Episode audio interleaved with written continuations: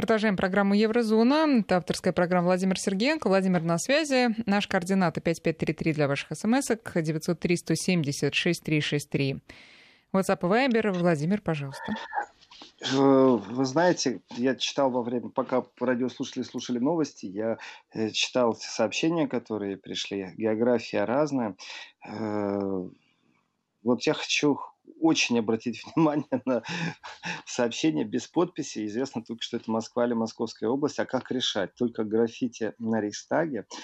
Вы знаете, кто не был в Германии, в Рейхстаге, он, наверное, не понимает некоторых вещей и не знает просто. Но это, я считаю, это сообщение абсолютно правильное по поводу граффити на Рейхстаге. Даже вот если меня сейчас попробовать обвинить в политизированности или э, там вне объективности, мне это все равно, конечно, потому что есть вещи, которые, ну, нельзя быть объективным, когда ты разговариваешь на определенные темы. Так вот, в Рейхстаге э, была попытка вот эти граффити убрать. Именно так их и называют подписи наших дедов на Рейхстаге называют действительно граффити, э, надписи на стене. И была попытка, знаете, такой разговор был, а давайте от них избавимся. И это внесено по договоренности не только двух государств, но это внесено в Рейстаге, это под стеклом, так, чтобы это осталось, понимаете, то есть не дали им возможность так отреставрировать, знаете, сделать евроремонт, я сейчас, конечно, слово евроремонт произношу очень иронично, э, чтобы избавиться от тех граффити, на которых видно э, именно кириллицей, именно русским языком, что писали на Рейстаге. И честно скажу, когда у нас даже такие откровенные разговоры с немецкими коллегами, именно откровенные-откровенные, э, то шутейно я неоднократно слышал, что если они сами не справятся со своим фашизмом и нацизмом у себя на территории, то они знают, к кому обращаться. Это правда. То есть э, я считаю, что тоже этого стесняться не надо. И по поводу граффити на Рейстаге точно, хотя слово, конечно, удивляет, но это именно так оно есть, так они это называют. Еще я хочу прокомментировать несколько сообщений. Вот одно из Украины. Америке выгодно любая нестабильность в Европе и особенно в России. Это не только выброс нацистской идеологии и поддержка таких настроений, но и вообще всего, что может разделить общество.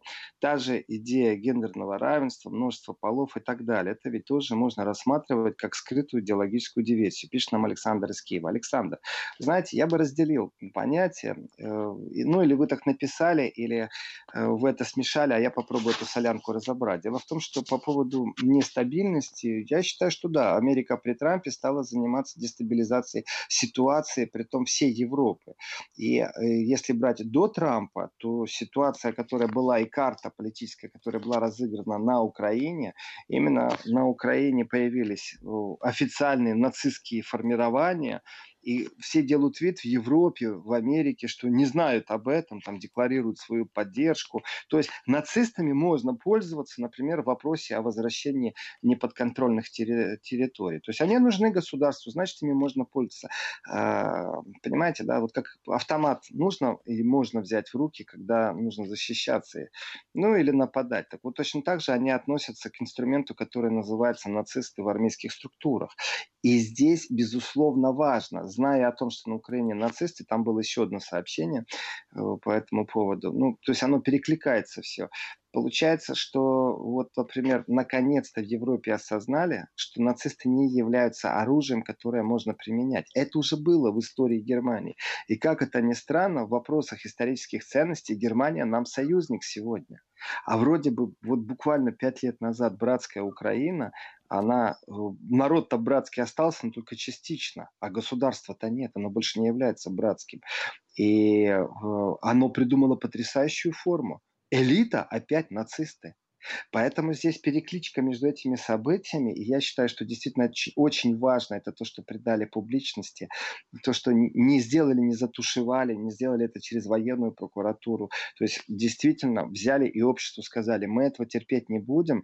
Вот моя полностью благодарность э, и солидарность э, с Министерством обороны, с, непосредственно с Аннегрет Крам-Каранбау. Так что как есть, так есть. А вот что касается гендерного равенства, множества полов и так далее, если бы это шло из Америки, Уважаемый Александр, это, конечно же, идеологические диверсии, конечно, это либеральный мир западный доигрался до того, что им просто уже делать нечего, знаете, с жиру бесится.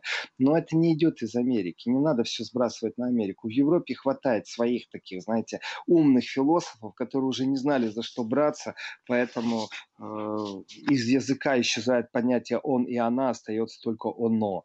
Вот. Так что Разговор длинный, но сегодня я бы не хотел окунаться в эту тему. Пойду дальше. И э, вот из Украины нам пишет, а идея гипертолерантности к беженцам, в кавычках берется слово, особенности из мусульманских стран, а нападки на христианство и ограничения прав христиан в угоду по наехавшим экспансивным мусульманам. Это ли не то, что рано или поздно может привести к гражданской войне в тех же Германии и Франции?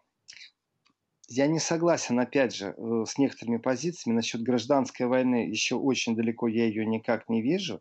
Но вот насчет гипертолерантности я цепляюсь за это слово, абсолютно правильное слово, потому что в гипертолерантности европейцы стали забывать о себе в угоду чему-то.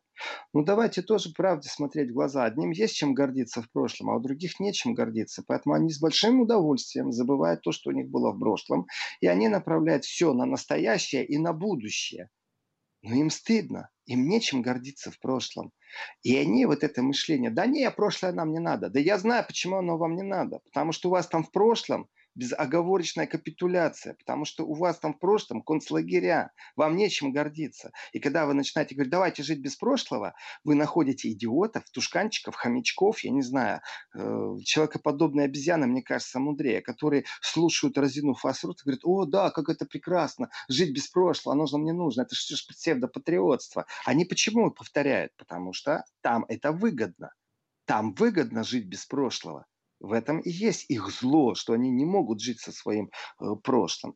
Так что, э, ну, как есть, так и есть. И мы это понимаем. И, кстати, и они это понимают. Другое дело, что им не выгодно это жить. Вот. Э, по поводу сообщения я прочитал. Немецкий солдат, прежде всего, патриот Германии. Э, вы знаете, не уверен я, что в этом есть какая-то истина. Солдаты тоже разные и по-разному попадают на службу. И солдат, который охраняет маковые поля в Афганистане, э, немецкий солдат, солдат Бундесфера, потому что у него установка стоит, они не имеют отношения к сельскому хозяйству, вообще никакого. А маковые поля – это опиум, это героин. И часть этого опиума попадает, и часть этого героина, как естественного вещества, не химического, попадает в немецкие концерны, которые по всему миру обезболивающие продают, или не попадает, как вы думаете? И в этот момент он патриот той же Германии? Нет. Он не патриот, он наемник в этот момент, который охраняет маковые поля. Потому что немецкий концерн берет только часть. А они не имеют права э, вообще диктовать условия сельскому хозяйству Афганистана. Так что насчет патриота, ну, и при том слово патриот в Германии, с одной стороны, это иногда постыдно, с другой не постыдно. Но я так скажу, опять же, кроме левых, никто постоянно, вот зеленые иногда помогают. Я сейчас имею в виду политические силы, напоминают немцам, что им нечего делать со своими э, военными где-то там. Разницы нету где. То есть забудьте по то, что могут присутствовать немецкие вооруженные силы и что-то делать. Вот и я потерял сообщение, в котором не очень понравилось мое сравнение по поводу немцев, находящихся э, на переднем крае НАТО.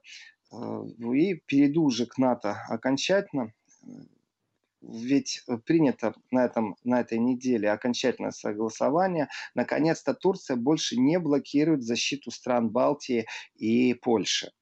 Э, как на это Турция пошла, как договорилась, к сожалению, нам не сообщили. У нас нет точной информации, мы только знаем, что наконец-то для них что-то сдвинулось. А ситуация была очень простая. Турция потребовала признания от э, стран НАТО террористическими организациями, с которыми она имеет дело у себя на границе Сирии. То есть мы говорим о курдских формированиях.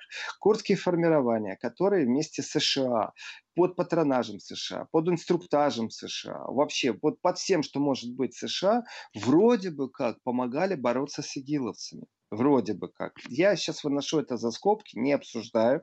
Я хочу сказать другое. То есть союзники США, которые существуют на границе Турции, внутри Турции и рядом с Турцией, Турция просит, чтобы признали все как террористические формирования. Получается, что внутри НАТО одна из стран говорит, ребята, да вы с террористами, просто вам выгодно с террористами определенного уровня сотрудничать. Смотрите, вам выгодно, чтобы нацисты пробовали э, восстановить э, территориальную целостность Украины, вы толерируете этих нацистов.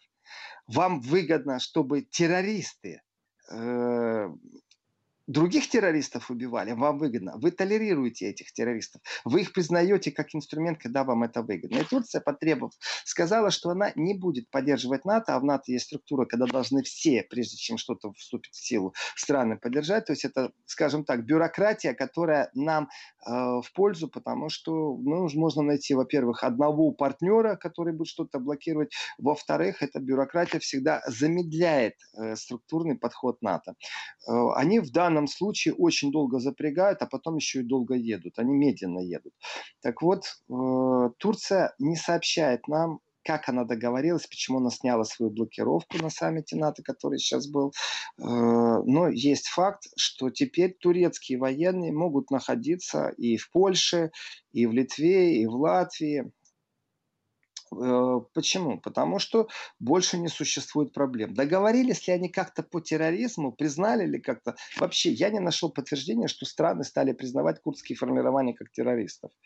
И на прямой вопрос нам тоже никто не ответил. Но есть факт. То есть блокировка Турции снята. Значит, они как-то договорились. Это очень важно. Э, и я, чтобы не забыть, потому что буду рассказывать еще о том, как Франция с Турцией сцепились в Средиземном море на военном уровне, и что это за скандал. Но думаю, что там тоже очень много материала, поэтому надо обязательно рассказать о Меркеле. Я это анонсировал, представьте себе. Вот есть люди, которые причастны к переговорам, когда разговаривают между собой главы держав. Существует протокол. Э, ведь это не по мобильной связи позвонили или смс-ку написали. И нужны переводчики, э, есть свидетели. Вспомните фотографии, когда Трамп разговаривает, у него включена громкая связь, и в кабинете огромное количество людей, в том числе и советники. То есть не дело в переводчике. И советники, люди, которые имеют доступ к гостайне. Но есть люди, которые не имеют доступа к гостайне, но в момент переговоров они находятся в комнате переговоров. А как быть с теми, кто связывал их? То есть если это не мобильный телефон, значит, существует протокол. Перезвоните и поддерживайте эту связь, чтобы лишние уши не слушали, а слушали только те уши, которые имеют право это слушать. Так вот, Трамп и Меркель пообщались раз, пообщались два, пообщались три. А теперь Берлин принял специальные меры, чтобы сделать минимально причастных людей, э, которые слышали бы переговоры между США и Германией. То есть максимально засекретили – это факт, который у нас только что всплыл по публикации наших коллег в CNN. На прямые вопросы немцы, правительство, представители правительства никак не отреагировали. Сказали, что они не будут об этом говорить. Но что сообщила CNN? Я думаю, что в этом есть ну, не просто доля правды, а большая-большая доля правды. Дело не в том, что это CNN, а дело в том, что, скорее всего, так оно и есть. Представьте себе, что разговаривают две главы э, государства. У них есть противоречия противоречие по Северному потоку в любом случае, противоречие по э, протекционизму. Америка очень сильно откидывает Германию назад, и дисбаланс, который был без понятия справедливости или несправедливости, Америка специфическая держава, в одном месте взяла, в другом месте отдала, или ограбила, или навязала что-то. То есть, если Трамп просто в голые цифры говорит, значит, ему так выгодно, но это не значит, что это является истиной. И торговый дисбаланс, который был между Германией и США, он был в пользу Германии, и Трамп стал его выравнивать. Но еще раз, Америка слишком специфическая держава, чтобы со всеми так разговаривать. Она в другом месте берет. И вот эти противоречия, которые есть, говорят о том, что дипломатически, экономически, политически надо как-то их решать. Ну, они все-таки союзники. И в данном случае это союзники враждебного по отношению к России блока НАТО. Э, и если они ругаются между собой, вот американцы с немцами, французы с турками, это все блок НАТО. То должны ли мы радоваться или так смотреть спокойно, знаете, так э, они, может быть, милые, и они бронятся и тоже только радуются. Так вот, э, из протокольных служб в Германии по публикации CNN убрали людей, чтобы как можно меньше ушей слышали то, как разговаривает Трамп с Меркель. Нам сообщают, что Трамп в разговоре с Меркель выбирает такие фразы и имеет такую тональность, что она просто оскорбительна для Германии, настолько сильна, что немцы испугались, что это станет достоянием общественности, что немцы испугались, что заденет это э, антиамериканские настроения, которые и так далеко не проамериканские. То есть, представляете, там весь аппарат трудится над тем, чтобы направить санкции на Россию. А народ говорит, а мы Россию не боимся. Социальные опросы говорят, да мы Америку боимся. Мы вообще с Россией дружить хотим. И не боимся мы Путина. Вон Трампа мы боимся. А социальные опросы – это зеркало народного мышления. А мейнстрим, если посмотреть, он же антиамериканской пропагандой не занимается. И дайте сейчас каплю. Эта капля будет керосин, которая не просто разжжет американские э, настроения. Вполне возможно, что если это правильно разжигать, Германия выйдет из блока НАТО и усиленно займется формированием европейской армии вместе с французами. Не будет играть в эту игру НАТО, НАТО, 2% заплати. Это все американские э, доктрины, это все американское давление. Так вот, э, представьте себе, что говорит два руководителя государства, и один другому говорит, ты глупый. Или, например, там твои поступки дурацкие. Ну, представьте себе такое. Так вот, или, например, что да ты у русских в кармане. Или Германия у русских в кармане, ты у русских в кармане. Для дипломатического языка это недопустимо, потому что интерпретация таких фраз, даже если сказать просто «это глупый поступок», то, извините, нам не о чем тогда с вами разговаривать, потому что если э, поступки приняты главой государством или вектор, который направлен, или попытка объясниться как-то, э, являются глупыми, значит, это прямое оскорбление. Если не лично человеку, значит, его поступкам. Э, это атака на суверенность Германии. Если говорят, что ты в кармане у русских, это говорит о чем? Это значит что? Танцуешь под дудку русских? Русские играют на дуде, а ты танцуешь? Ты у них в кармане, ты у них на ставке? Если это правда все, ну, CNN написала, что фраза звучала по поводу того, что в кармане у русских и по поводу глупой, то как они сообщили, источник остается все еще конфиденциальным, то есть мы не знаем, кто нам дал слив, но что именно из-за необычной тональности высказываний Трампа э, сократили тех, кто имеет допуск к этим разговорам. Э, Еще этот анонимный источник, чиновник, сообщил, что э, разговор между Трампом и Меркель, они проходили очень агрессивно. Настолько необычно, вдумайтесь, какие формулировки. Агрессивно, необычно, настолько необычно, настолько агрессивно, что пришлось Берлину сокращать число лиц, э, которые смотрят за ходом подобных бесед. Ну, что я могу сказать э, еще вдобавок? Если такое отношение у Германии э, и США, то в принципе в принципе. Я понимаю все попытки сейчас как-то сгладить определенные вещи. Этот же источник мало кто попробовал сейчас докопаться до истины, сообщает, что Меркель на нападки Трампа была Э, оставалась спокойной и э, аргументированно, я сейчас по-немецки просто фразу вспоминаю, это было аргументированно захлих, это значит, она оставалась именно э, в, в рамках конструктивной беседы. То есть ей говорят, глупая, а она говорит, нам нужен газ. Ей говорят, да ты у русских в кармане. Она говорит, газ будет русский. Ей еще что-то говорят, а она так спокойно отвечает. То есть Меркель не поддалась на эмоциональное сопровождение Трампа, но я думаю, Меркель тоже может Трампу предъявить такой хороший список, потому что поступки Трампа говорят о том, что Америка ни с кем не советуется. И, может быть, кто-то действительно зазнался, может, у кого-то нацисты в спецподразделениях, поэтому с ними советоваться и не надо, это опасно. То есть здесь игры политические идут в самом деле на таком уровне, что считаю, что лишние уши, действительно, у меня где-то даже сочувствие немцам в данном случае, которые сократили людей. А, если появится через некоторое время, что это фейк, то я скажу, слишком долго тормозили, чтобы я поверил в то, что это фейк. Потому что опровержения не было. То есть не было комментариев, но и опровержения не было. Вот это вот специфика жанра а, решения, которые принимает Трамп без согласования с союзниками, говорит о том, что э, Америка суверенна.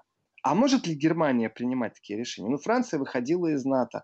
А Германия в состоянии? Если левые придут к власти, однозначно да. Однозначно не будет тогда американского оружия на территории Германии. Однозначно Германия не будет посылать свои танки на границу с Россией и продавать свое оружие в те точки, в которых э, происходят сейчас военные конфликты, даже если это очень хитро завуалировано. Мол, поставки были подписаны несколько лет назад или вообще там военных действий нету. Ну, то есть такие скандалы всплывают. Поэтому разговор двух союзников через призму накала страстей имеющих отношение и к Северному потоку, то есть Россия присутствует во всем этом, говорит вот о чем. А ведь не надо договариваться с Америкой, которая заставляет вас тратить огромные деньги, чтобы покупать американские ракеты, американские технологии и вооружать Европу так, что холодная война становится просто гонкой вооружений. То, что мы сейчас наблюдаем. Можно же договориться просто с Россией. А об этом не стесняются сейчас говорить. Договориться с Россией об экономическом э, содружестве, при том полном, восстановленном, бессанкционном. Поэтому Германия принимает усилия для того, чтобы хоть как-то сейчас в Минском формате что-то сдвинулось. Ну, пока что слабо принимает, как всегда, Германия усилия, то есть больше декларативно. Но если говорить вообще о безопасности в Европе, то разговор о том, что нужна ли Германии, а также Европе э, ядерная ширма или зонтик – этот зонтик чей будет? Этот зонтик будет выглядеть в виде американских ракет на территории Польши? Или этот зонтик будет выглядеть в виде договора между Россией, Францией, Евросоюзом, Германией? Вот как это все будет выглядеть? Это тоже имеет отношение к зонтику, к безопасности, к архитектуре безопасности. И э, риторика Трампа, ну, я надеюсь, я очень так хочу, потирайте, знаете, руки так потираю ладони. Мне очень хотелось бы, чтобы а, вот не немецкая хладнокровность и э, Меркель как функционер понимала, что не нужно это делать, а чтобы оно выплеснулось, чтобы Меркель была вынуждена отвечать на вопросы парламента, потому что глава правительства Германии избирается парламентом, чтобы она была вынуждена отвечать, является ли риторика. Я думаю, сейчас найдутся депутаты Бундестага, которые зададут вопросы, на которые обязаны будут отвечать. И если журналисту э, можно не ответить, когда он переспрашивает, а правда ли, что то, что все написали, написали, то в случае, если это будет депутатский запрос, то если неправильный придет ответ из правительства, то это может привести к правительственному кризису. И я уверен, что не только меня интересует вопрос, что ж там такого Трамп наговорил, что пришлось из команды выводить дополнительных людей и убирать дополнительные уши. Мы на этом делаем небольшую паузу. Сейчас э, перерыв на новости, а потом Владимир Сергеенко возвращается в эфир. 12.35, и Владимир Сергеенко продолжает программу «Еврозона». Как всегда, когда идет рекламная заставка или новости, я читаю сообщения наших радиослушателей. Э, к сожалению, не подписан, но откуда Санкт-Петербург или Ленинградская область нам надо предложить европейцам, в кавычках, создать армию Европы, включив в нее армию России. В принципе, армия России может позволить европейцам к ней присоединиться, но мне ход ваших мыслей нравится, и я считаю, что действительно идея от Лиссабона до Владивостока была разрушена абсолютно технологически именно американцами, чтобы ни в коем случае никто не был равносильный американцам э, и экономически, и военно. То есть э, они вбили клин очень искусно, что уж тут говорить. И э, конфликт, который между Америкой и Европой, он в первую очередь, конечно же, экономический. А во-вторых, мне кажется, ну, американцы еще не успели осознать, что европейцам надоело ходить в коротких шортиках и смотреть на дядю Сэма именно снизу вверх. Они решили, что объединив себя, а, они могут разговаривать на равных. И как потребительский рынок, и как производители новых технологий, и как независимый континент. Это то, что мы сейчас наблюдаем. То есть а, пересмотр в первую очередь европейцев самих себя очень важен. И я думаю, какое-то время и Америке нужно осознать, что мир изменился. Они просто никак осознать не могут и думают, что вот такими примитивными рычагами, знаете, позвонить, сказать, да, ты глупый в кармане у русских, ну, можно что-то изменить, или там покупай наш газ, а не русский. Да ну, кому нужен этот ваш дорогой газ? Только если вы найдете слабое место. И вот здесь вот, конечно, конечно же, а, есть другой вариант. Вот то, что я перед новостями говорил, что убрали у Меркель, хотя мне очень хочется из команды людей, чтобы стало достоянием, как, как там происходило и о чем там таком говорилось, что, представляете, лишние уши убирают. А ведь э, есть же вариант того, что слив произойдет не со стороны Германии, а, например, со стороны Америки. И Меркель на следующий срок-то не идет, много раз объявляла как канцлер, но это не значит, что ее партия не пострадает. И здесь кто-то может сработать на опережение. Если дипломатически не договорятся о том, чтобы эти протоколы как-то э, замять и забыть о них, э, вроде бы как все э, в этом заинтересованы, я думаю, советники Трампа ему говорят, не потому что не хватало еще потерять Европу как партнеров. И не только по блоку НАТО, а вообще. И мне кажется, что Трамп не очень осознал, что Европа как такова, это не Германия отдельно от Франции, и не Франция отдельно от Греции, что Евросоюз – это машина, которая набрала аппараты, да, это бюрократическая машина, у нее есть определенная вертикаль брюссельская, но это уже машина, локомотив, который по инерции будет идти дальше. И просто разговаривая и, там, я не знаю, оскорбляя или эмоционально пробуя раскачать такую глыбу функционерства, как Меркель, э, Трамп, конечно же,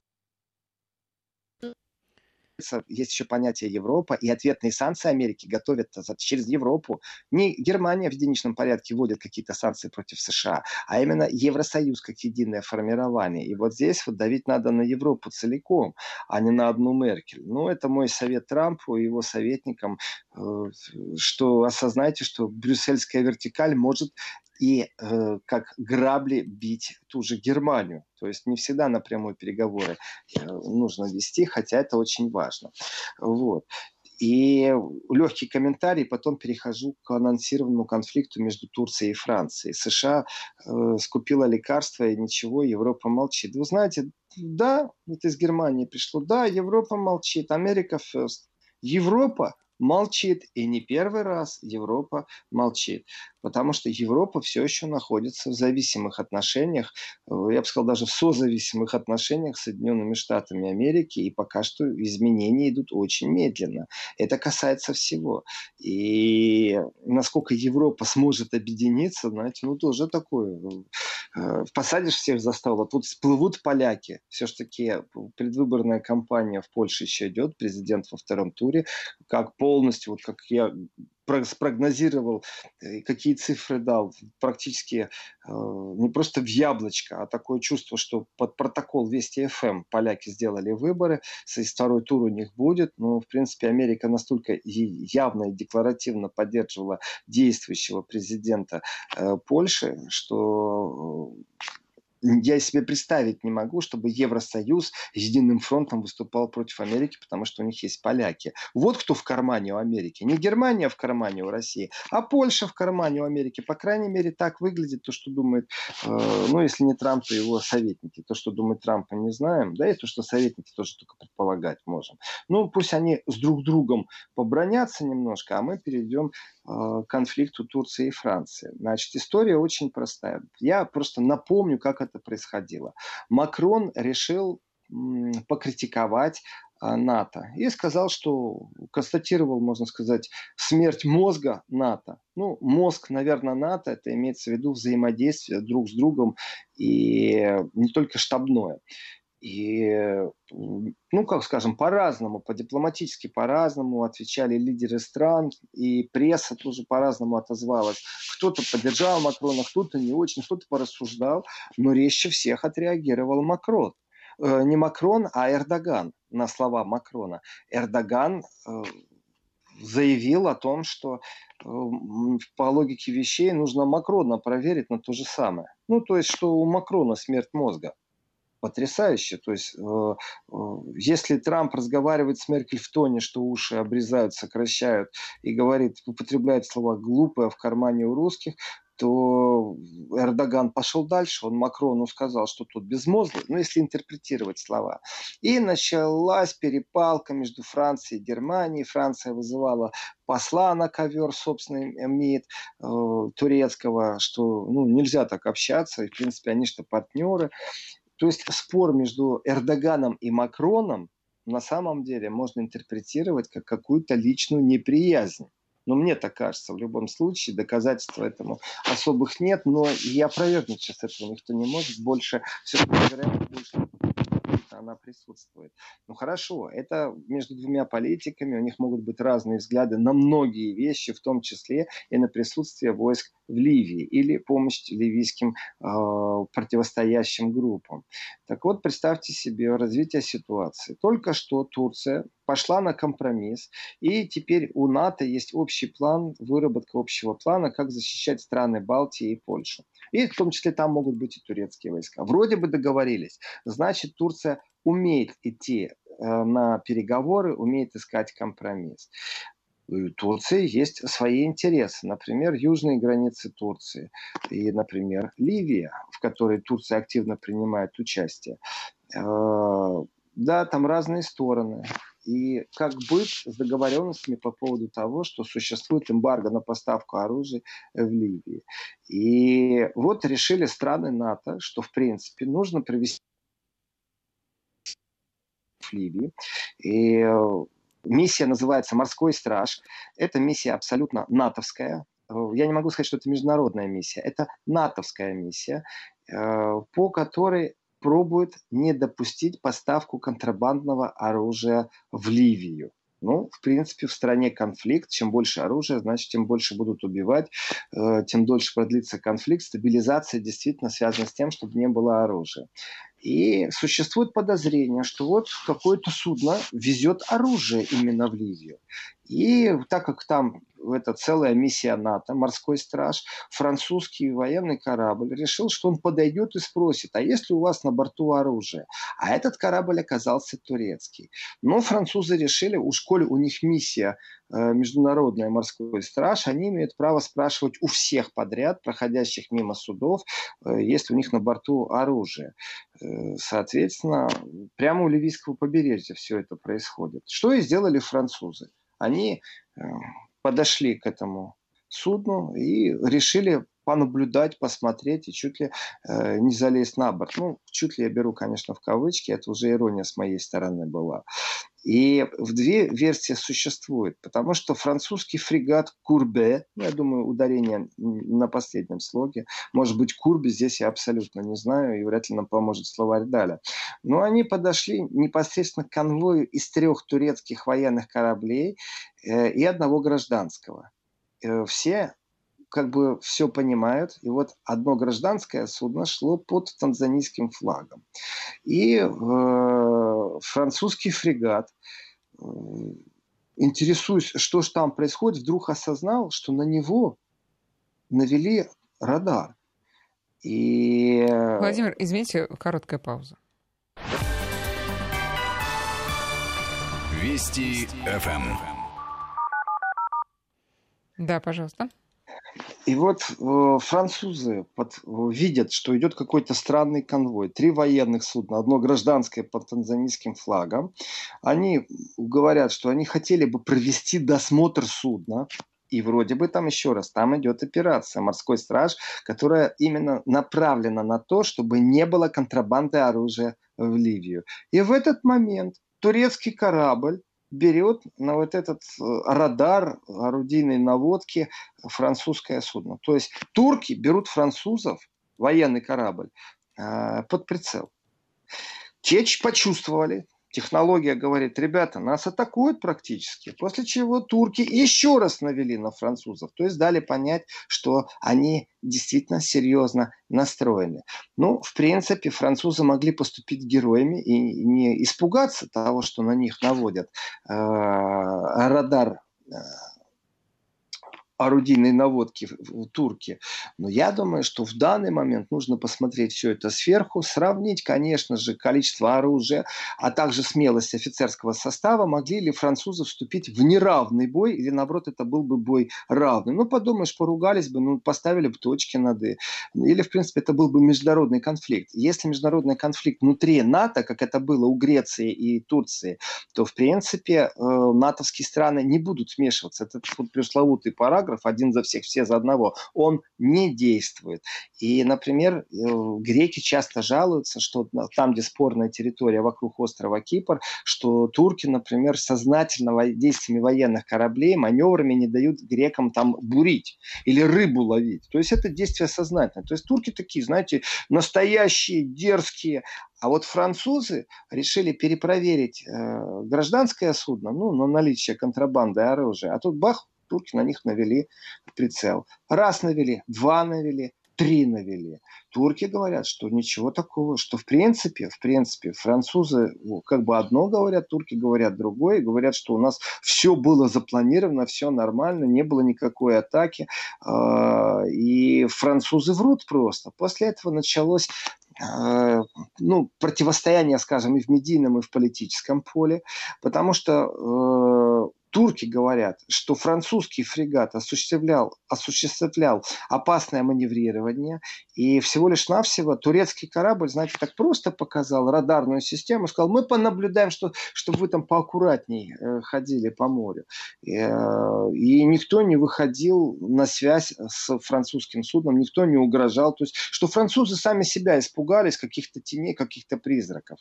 Я не очень доверяю ни одной, ни второй стороне, но есть факт. Французы решили, что не, не будут настаивать на досмотре, они испугались турок. Вот так вот. Турецкая пресса говорит о том, что, в принципе, молодцы, они правильно. А вот французская пресса тут же заявила о том, что э, очень тяжело ловить контрабандистов, э, когда ты в наряде находишься вместе с самим непосредственно контрабандистом. То есть э, турки в наглую контрабандируют оружие, еще и сами это хранят, при этом делают вид, что они э, процессы контролируют. Ну, то есть никто не имеет права поставлять оружие, кроме них. Но это бездоказательно. Это все-таки э, перепалка на уровне прессы. Но ведь они же обе представительницы НАТО. Смотрите, какой раздор интересный в НАТО происходит. Вот вам США, ФРГ, вот вам Франция, Турция. Не забываем еще и о Греции Турции. Э, конечно, к этому имеет отношение Ливия. То, что Франция и Турция в Ливии поддерживают разные стороны, тоже понятно.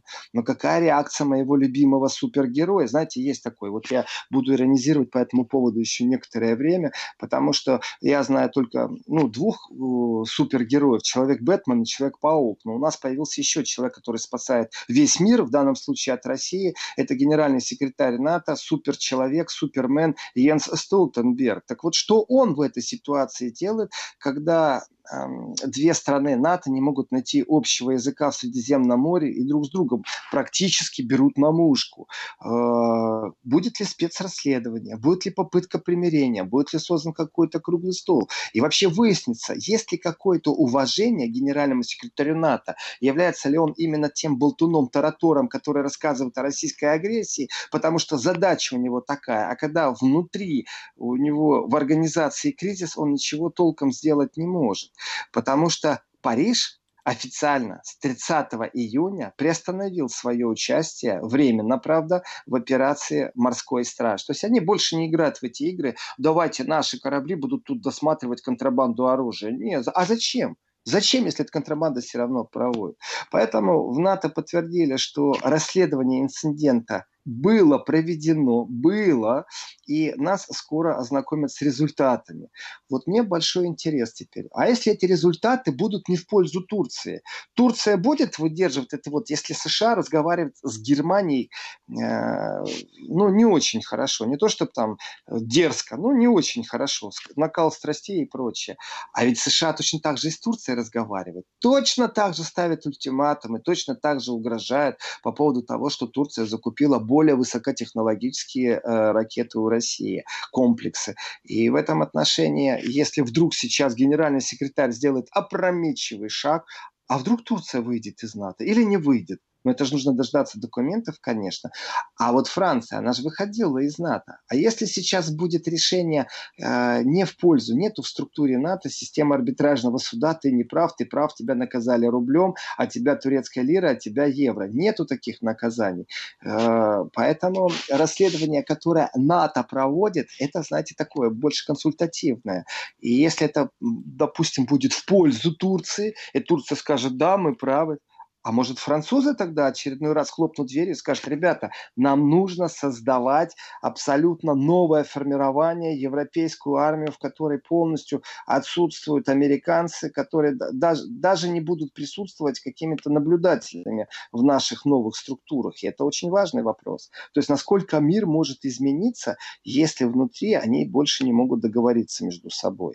И в этом отношении, конечно, Париж и Анкара э, выбрали не самого лучшего посредника. Ну вот лучше бы они взяли, я не знаю кого там, Японию, э, Новозеландию, не знаю, пингвинов, белых медведей, ну кого-нибудь, потому что сама структура НАТО в данном случае, внутри которой конфликты происходят, а, при вот этом супергерое Йенсе Столтенберге не является структурой, которая вдруг резко может перефокусировать свое внимание с внешних проблем на внутреннюю. Потому что вот этот супергерой Йенс Столтенберг, его неоднократно подлавливали на том, что он лукавит. Ну, один из таких примеров, его спросили на пресс-конференции, что он может сказать по поводу угроз со стороны России, если Россия тратит в 20 раз меньше, если суммарно взять страны НАТО на вооружение. Ну, не рассказывайте сказки. Э, он ответил, что у нас вот э, себестоимость разная. Ну да, конечно. Что я еще могу сказать? Себестоимость разная, поэтому вот в 20 раз разница бюджетов. Особенно, когда это уже идет не на миллиарды, а на триллионы. И тогда вот аргументация по поводу размещения ракет, наверное, поблизости и немецких леопардов поблизости к российским границам, это все имеет отношение к тому, что у них просто оружие дороже, поэтому его надо поближе расставить. Вот. Очень интересный комментарий дала газета «Ле Фигаро», вот, она процитировала представителя а,